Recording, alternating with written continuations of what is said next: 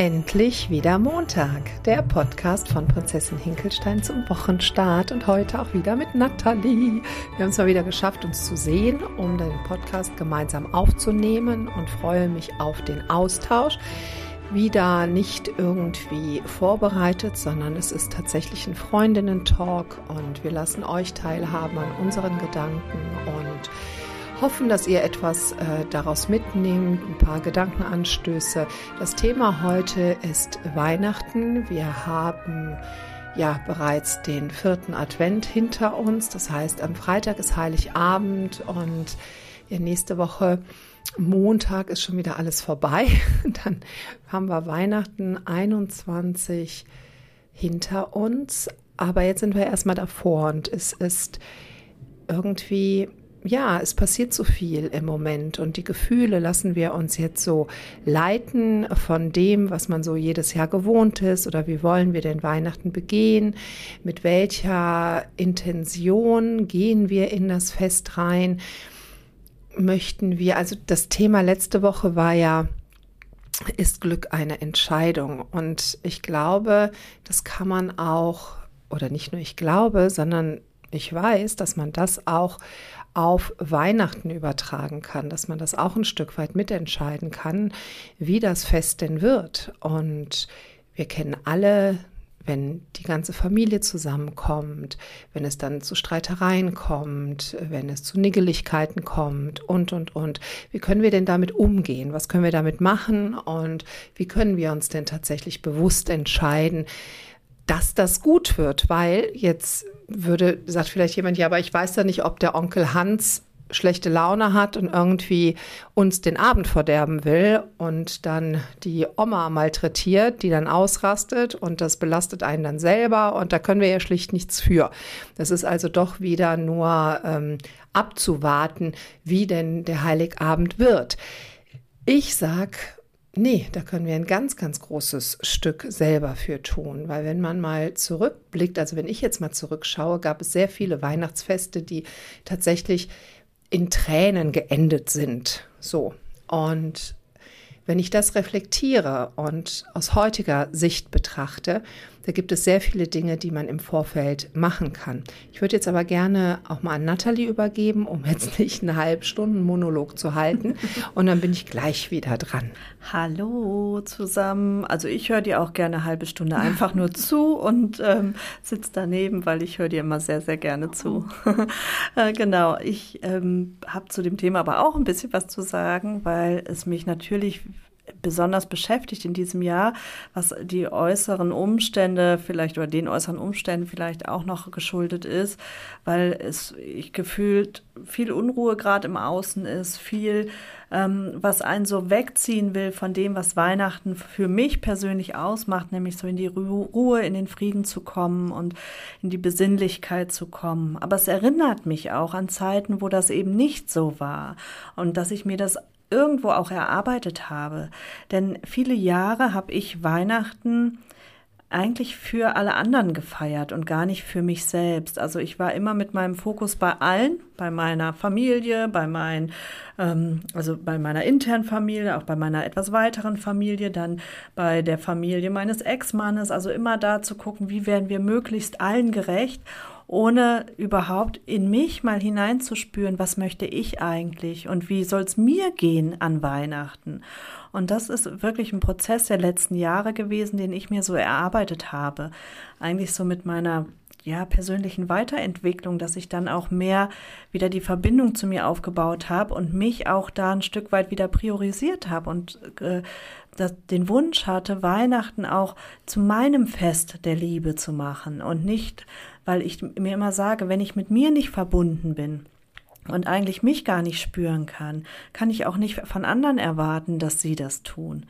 Und wenn ich die Dinge nur für die anderen mache und nur so mache, wie ich glaube, dass es denen gefällt, aber gar nicht mit mir im Frieden bin, dann glaube ich, kommt auch qualitativ bei den anderen bei weitem nicht das an, als wenn ich, wenn ich wirklich mit mir in Verbindung stehe. Und deshalb, ähm, ja, habe ich, war es mein Wunsch und mein Ziel irgendwann zu sagen, was möchte ich eigentlich an Weihnachten und wo, mit welchem Gefühl möchte ich dieses Fest feiern und was ist meine Priorität. Und ja, dann habe ich angefangen, es wirklich, also auch die ganze Weihnachtszeit, gar nicht jetzt unbedingt nur an Heiligabend und dem ersten Weihnachtsfeiertag, sondern auch vorher schon, wirklich für mich entschieden, die Zeit zu nutzen, mehr in die Ruhe zu gehen, mehr wirklich sich zu besinnen auf das, was mir wichtig ist, auf meine Werte, auf meine Familie, auf ja, auf die Dinge, die die mich auch erfüllen und da auch viel zu reflektieren wieder, auch mit mir. Ich bin ganz viel im Kontakt mit meinem inneren Kind im Moment und bin da ganz viel unterwegs, dass ich mein inneres Kind sehr, sehr, sehr ja, mit mir Weihnachten feiern lasse, weil ich spüre, dass das, ähm, dass da noch viel Schmerz vorhanden ist und viel ungeheilte Wunden, die jetzt angeschaut werden dürfen in dieser Zeit. Und dafür brauche ich diese Ruhe und den Frieden und die, die Achtsamkeit mir selbst gegenüber. Da sind so wahnsinnig viele Sachen drin und so viel, was man da bedenken kann. Ich würde es gerne ein bisschen konkretisieren und mir fällt jetzt gerade gar nicht ein, wie. Ich würde vielleicht gerne an der Geschichte das festmachen. Ich selber habe auch Sehnsüchte aus der eigenen Kindheit und wie Weihnachten damals gelaufen ist und bedingt durch die Umstände, wie ich aufgewachsen bin, eben leider nicht so, wie sich mein kindliches Ich das so vorgestellt hat. Und diese Sehnsüchte, die habe ich mitgenommen ins Erwachsenenalter, mit in die Jugend, mit ins Erwachsenenalter, immer mit dem, ich muss irgendetwas machen, damit es dieses Jahr gut läuft. Aber die Sehnsucht blieb und es ist nicht gut gelaufen. Auch später, als Kinder da waren, bin ich dann auch ins Außen gegangen, habe die Dinge so umgesetzt, dass es allen anderen gut geht. Das ist jedes Mal schief gegangen, weil ich, du, man kann nicht dafür sorgen, dass es anderen Menschen gut geht. Dafür können nur die anderen Menschen sorgen. Wofür ich sorgen kann, ist, dass es mir gut geht.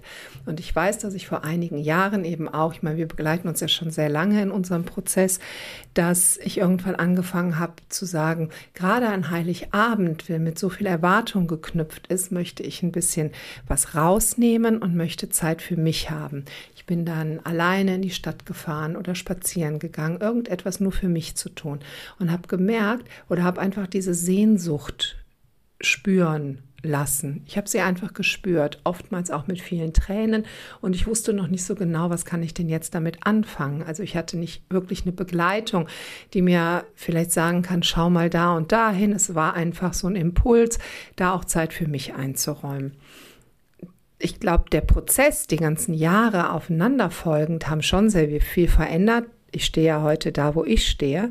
Aber heute kann ich sagen, mir geht es darum, dass es mir gut geht und dass ich auf dass ich nicht mehr daran denke, was denken denn andere Menschen, wie geht es denn anderen Leuten und dass ich immer gucke, dass die Schwiegermutter zufrieden ist, dass der Vater zufrieden ist, dass der Ehemann zufrieden ist, dass die Kinder glücklich sind das funktioniert nicht, weil wir nicht die Verantwortung für die anderen haben, wir haben die Verantwortung für uns.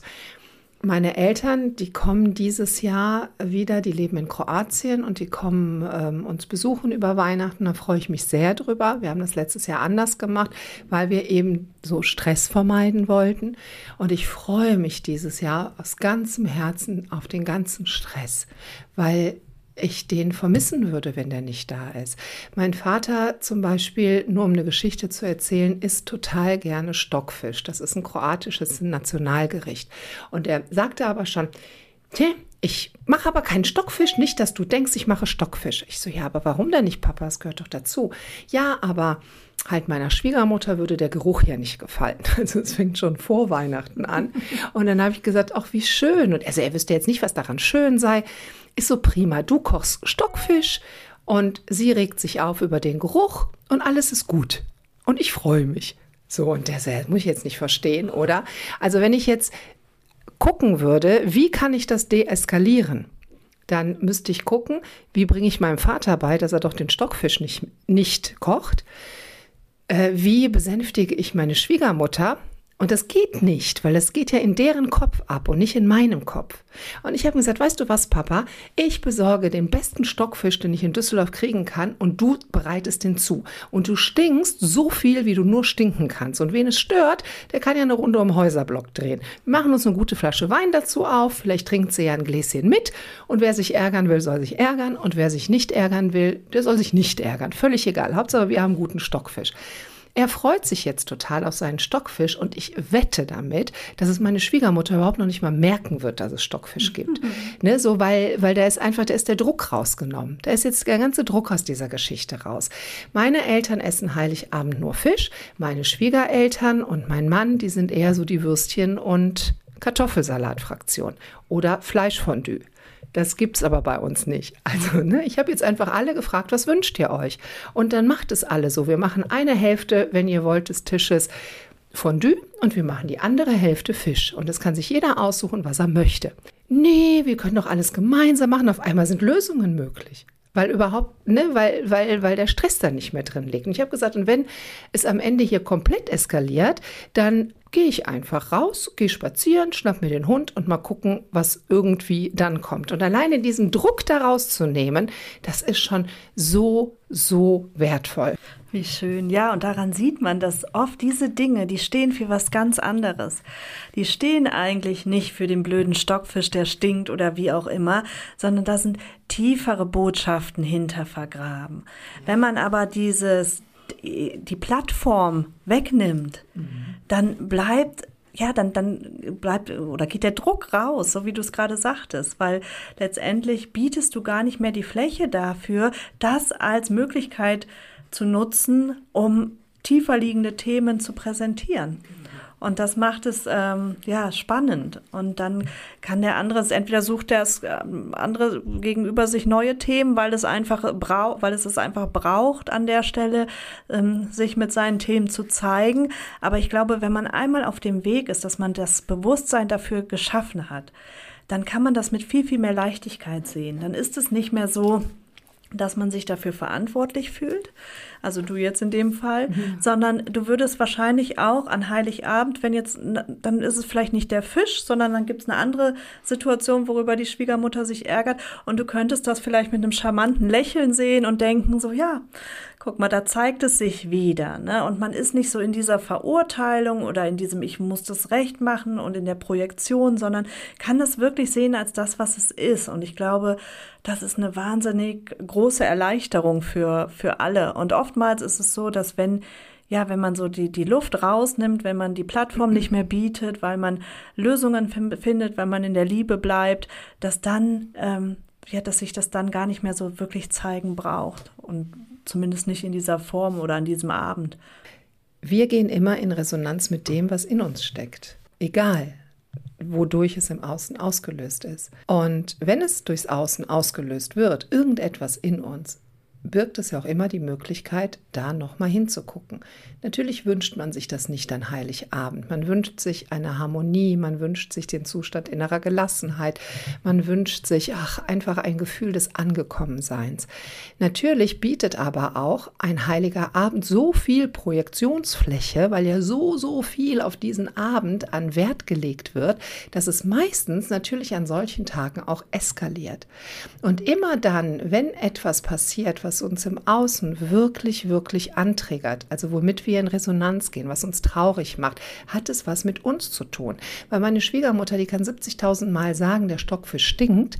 Das ist ja wie, äh, da ist gerade Klopapier auf den Boden gefallen. Da gehe ich ja auch nicht mit in Resonanz. Und mir ist es auch egal, ob der Stockfisch stinkt oder nicht. Und mein Vater geht ab wie Schmitz Katze. Und wenn der abgeht wie Schmitz Katze, dann guckt mein Mann komisch und dann gehe ich ab wie Schmitz Katze. Aber letztendlich ist es ja mein Gefühl. Bei mir hat ja überhaupt keiner was getan. Aber mein Gefühl ist es, dass ich fühle mich sofort so schlimm, so, so verletzt, so am Boden zerstört, so, ach, dieser Schmerz, das kann man sich gar nicht vorstellen, was für ein Schmerz die letzten Jahre das immer bei mir war. Und es hat ja verdammt nochmal nichts mit diesem blöden Stockfisch zu tun. Warte, entschuldigt, ich musste gerade mal ein bisschen husten. Also es hat, wie gesagt, nichts mit diesem blöden Stockfisch zu tun, weil der, der ist so drisch und trocken, der kann mal gar nichts mehr dazu, der arme Fisch. Aber, und dann die Heftigkeit aber meines Gefühls, wirklich, dass ich dann am Ende des Heiligen Abends eigentlich schon um 18 Uhr heulend durch den Stadtteil gelaufen bin und dachte, mein Leben hat überhaupt gar keinen Sinn mehr. Und dass da noch was hintersteckt, das habe ich früher nicht kapiert. Ich habe wirklich dann im Außen gesucht. Die ist scheiße, der ist scheiße, die sind schuld. Dass es mir so sch schlecht geht. Und die Abschaffung des Stockfisches hat aber mein Glück nicht zurückgebracht. Es hat, ne, wir haben dann zwar keinen Stockfisch mehr gehabt und glücklich war ich trotzdem nicht. Also es muss ja einen anderen Grund haben. Aber da liegt ja wirklich was hinter. Was ist das für ein Gefühl, was dahinter? Bei mir war es so eine tiefe Trauer, so eine Niedergeschlagenheit, so ein, eine Machtlosigkeit, das Gefühl von der absoluten Machtlosigkeit, von ich muss das jetzt aushalten. Ich, ich kann nichts machen. Ich kann nichts tun. Tiefe, tiefe Traurigkeit. Bis ich irgendwann mal dahinter gekommen bin, dass ich bin bei Pflegeeltern aufgewachsen und wir haben häufig dort auch irgendwie solche Feste zusammen begangen, obwohl ja meine Eltern, das ist eine andere lange Geschichte, will ich jetzt gar nicht so drauf eingehen. Aber mein Pflegevater war sehr, sehr unberechenbar sehr unberechenbar. Und wir mussten immer gucken, wie wir uns verhalten, weil er in der Lage war, innerhalb von einer Sekunde so abzugehen, dass es dir echt nicht mehr gut ging. Das heißt, wir haben im Außen immer alles gemacht, nur damit der friedlich bleibt. Weil es sonst sofort eskaliert. Und dann dieser blöde Stockfisch, mein Vater, meine Schwiegermutter, mein Mann, der dann auch schief guckt und das piekt genau in diese Wunde rein die ich abgespeichert habe im Alter von vier, sieben, zehn, keine Ahnung, wie alt ich war direkt dieses Gefühl, wusch, kommt an die Oberfläche. Hat mit dem Stockfisch und meinen Eltern, meinen Schwiegereltern nichts zu tun. Aber dieses Gefühl, da wird eine Wunde aufgemacht und dann kommt der Stockfisch vorbeigelaufen mit so einem Salz, ja geschwommen, genau, mit so einem Salzfässchen und haut die, haut das Salzfass auf die Wunde. Und die tut dann richtig weh. Und das ist der Schmerz. Und da kann ich hingucken. Und dann wieder innere Kindarbeit. Ne? Dann habe ich Zeit, weitere 365 Tage bis zum nächsten Stockfisch, dass ich dann gucke, was kann ich für mich tun, um diese Wunde heilen zu lassen. Und dann wird auch das nächste Weihnachtsfest entspannter. Also ich werde euch nächste Woche berichten, wie es denn war mit dem Stockfisch, aber ich gehe mal eben an Nathalie. Ich werde doch ehrlich sein, wenn es nicht gut gelaufen ist, sage ich es, versprochen. aber das ist echt, äh, ja, sehr schön. Vor allen Dingen habe ich jetzt die ganze Zeit diesen Stockfisch und ich werde auf jeden Fall Heiligabend an dich und den Stockfisch denken, das weiß ich jetzt schon. Ja, das ist echt. Ich muss noch einen kaufen, sonst gibt es auch Stress. ja, ja, aber genau das ist es. Ne? Und ich glaube, das sind immer die Eingangstürchen. Immer dann, wenn wir den Schmerz fühlen, wenn wir irgendwie, und das ist ganz los, so wie du sagst, Weihnachten ist so eine schöne Möglichkeit, da nochmal intensiv reinzufühlen, weil Weihnachten das ganz oft geballt ist, weil es einfach mit wahnsinnig vielen Erwartungen verknüpft ist.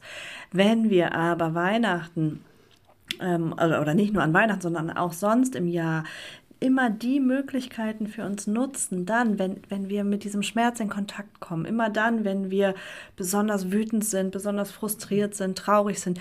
Und wenn wir das nicht mehr etwas sehen, was wir so übergehen und als so gegeben hinnehmen, sondern das wirklich nutzen als kleine Eingangstürchen in unsere Seele, und in, unsere, in unseren Schmerz uns wirklich auch mal reinstellen mit allem, was wir haben und allem, was wir sind, dann haben wir da ganz, ganz großes Potenzial, weil das sind eigentlich die wahren Geschenke an Weihnachten und auch zu uns selbst, weil und nicht nur an Weihnachten, sondern eben im ganzen Jahr, weil wir, wenn wir die auspacken und schauen, was sich dahinter verbirgt, kommen wir ja, kommen wir wirklich uns viel, viel näher und kommen vor allen Dingen in die eigene innere Freiheit. Und das ist etwas, wonach sich meiner Meinung nach jeder Mensch sehnt, ob bewusst oder unbewusst. Aber der Mensch sehnt sich danach, bedingungslos angenommen zu sein. Also er sehnt sich danach wirklich, geliebt zu sein, ohne etwas dafür tun zu müssen, ohne irgendwem gerecht werden zu müssen, ohne erstmal irgendeinem Anspruch ähm, gerecht werden zu müssen, irgendwas erfüllen zu müssen,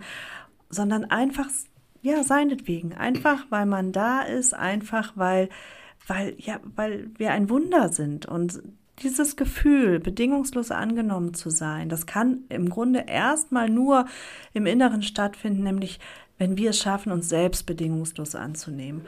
Und dafür sind diese kleinen Geschenke und die Menschen, die einen da immer wieder darauf hinweisen, ähm, sind die da. Und deshalb sehe ich das mittlerweile wirklich als Geschenk, auch wenn es manchmal weh tut und auch wenn man Situationen hat, wo man erstmal sich mit dem Schmerz auseinandersetzt und vielleicht auch mal für einen Moment wütend ist und äh, projiziert und sich mit auf die Ego-Schaukel setzt. Das ist alles menschlich und ich glaube, deshalb sind wir noch hier. Aber sich dann im Nachgang hinzusetzen und zu sagen, Moment, was verbirgt sich jetzt eigentlich dahinter?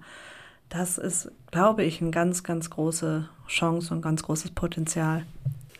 Ja, dann lass uns doch mal schauen, wie die Stockfischnummer wird nächste Woche, also diese Woche. Und ähm, genau, ich würde also ich werde auf jeden Fall sehr, sehr ehrlich nächste Woche erzählen, wie es war mit dem Stockfisch.